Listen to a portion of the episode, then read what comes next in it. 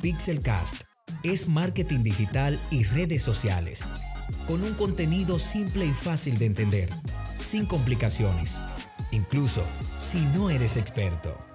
Llegó el día de preparar nuestro contenido, ya sea foto o video, o ambas, ¿por qué no?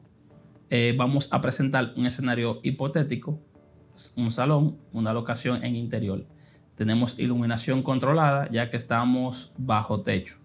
Entonces tenemos que hacer fotografías de un salón, ya sea del área de trabajo, mientras se está trabajando y también vamos a rodar el video en lo mismo. Ya con toda la producción previa, ya tenemos modelo, tenemos vestuario, tenemos todo. Lo que procede es colocar nuestros personajes y elegir qué va primero, la fotografía o video, ya que vamos a hacer ambas el mismo día. En caso donde influye el maquillaje, donde habrían modelos maquilladas, etcétera, es recomendable que hagamos la fotografía primero para que el maquillaje se vea bien fresco para, ah, para las fotografías. Tomamos varias fotos, simulamos con respecto a nuestra pequeña anotación o storyboard en caso de y realizamos las fotografías, varias fotografías. Luego pasamos a la parte de la producción del video, en el cual vamos a tomar en cuenta la iluminación correcta, el vestuario que esté correcto y que el establecimiento esté adecuado. En el caso de que hayan empleados o suplidores en el comercial o en otro contenido que vamos a producir, deben estar debidamente informados ya que tú estás vendiendo o una experiencia o estás vendiendo un producto o estás vendiendo tu localidad como tal. Todo debe estar impecable. Es decir, que si en tu comercial, pongamos que es en el salón, tú vas a grabar o a hacer una foto de una chica arreglando el pelo, que la chica tenga su uniforme correctamente, que las toallas que se estén utilizando para el pelo y eso sean de los colores corporativos de la empresa, ya que eso te da más valor agregado y también que mantiene un fit eh, homogéneo de lo que es tu empresa para también tomar en cuenta otra parte que no podemos dejar pasar por alto es la parte del audio. Si tú vas a grabar audio en ese sentido, tienes que tomar en cuenta los ruidos exteriores, interiores que produce, la acústica, todo, para tú decidir si grabarías, si es una voz en off, grabarla ahí en la misma locación o a ir a un lugar más acústico.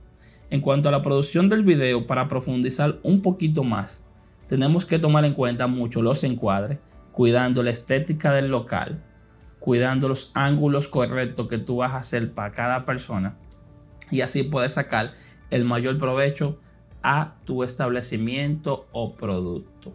También hay que definir también cuál es el protagonista del comercial. Todo eso se va a detallar en el guion, puede ser el guion o en un pequeño speech que tú hagas porque quizá no sea algo tan elaborado ya que tu negocio no es una empresa muy grande y tú no tienes tanto presupuesto pero tú tienes algunas anotaciones en el cual tú debes de decir quién es el protagonista de ese comercial o de esa fotografía. Es el producto que tú estás utilizando para el cabello o es la modelo o es el establecimiento me encanta, Joseph, que haces referencia varias veces al guion y es porque eso es clave y lo mencionamos desde el principio cuando hablamos de preproducción y es cuando tú escribes todo lo que va a suceder. Es necesario que tú tengas claro lo que se va a hacer el día de la producción porque es muy tentador improvisar y comenzar a hacer tomas y hacer fotografías que no estaban planificadas, que bien es cierto, por un golpe de suerte alguna puede quedar bien, pero sin planificación no hay garantía de que va a ser exitoso. Entonces, si tienes un guion donde se determina las tomas que se van a hacer, los ángulos que se van a hacer, y Joseph mencionaba algo, eh, el storyboard. Hay algunos términos que quizás ustedes escuchan y nunca lo han escuchado antes, pero son elementos que se necesitan para tú saber cuáles son las tomas que vas a hacer, cuáles son las, las fotos que vas a hacer. Y es recomendable 100% que cuando estés en el día de la producción, revises el guion, cuando se haga una toma, verificar que se cumplió el objetivo que se quería con, ese, con esa toma o con esa fotografía, para así tener una, una homogeneidad, ser algo a tener algo con concordancia y con consistencia en cuanto a los objetivos que se quieren lograr con el contenido que tú desarrollas. Y luego que ya tengo todas mis tomas realizadas, todas las fotografías o todos los, los, videos, surge algo que siempre sucede.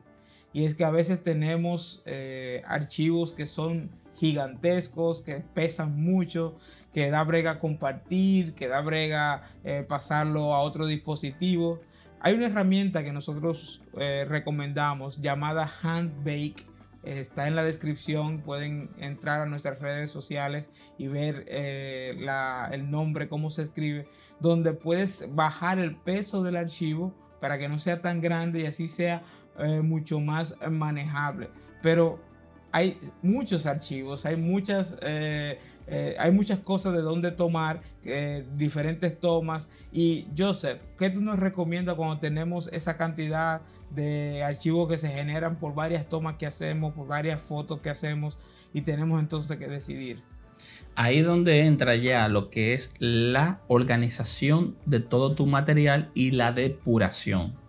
En el caso de la fotografía, usamos una herramienta que se llama Adobe Lightroom, que es para edición de fotografía, pero a la vez es una herramienta que no funciona mucho para hacer la selección de fotografías, donde podemos abrir todas nuestras fotografías en, formatos de alta calidad, sea RAW o JPG, y con una simple tecla eh, tú puedes ir rechazando las fotos que no te gusten y dejando solamente las que te gusten.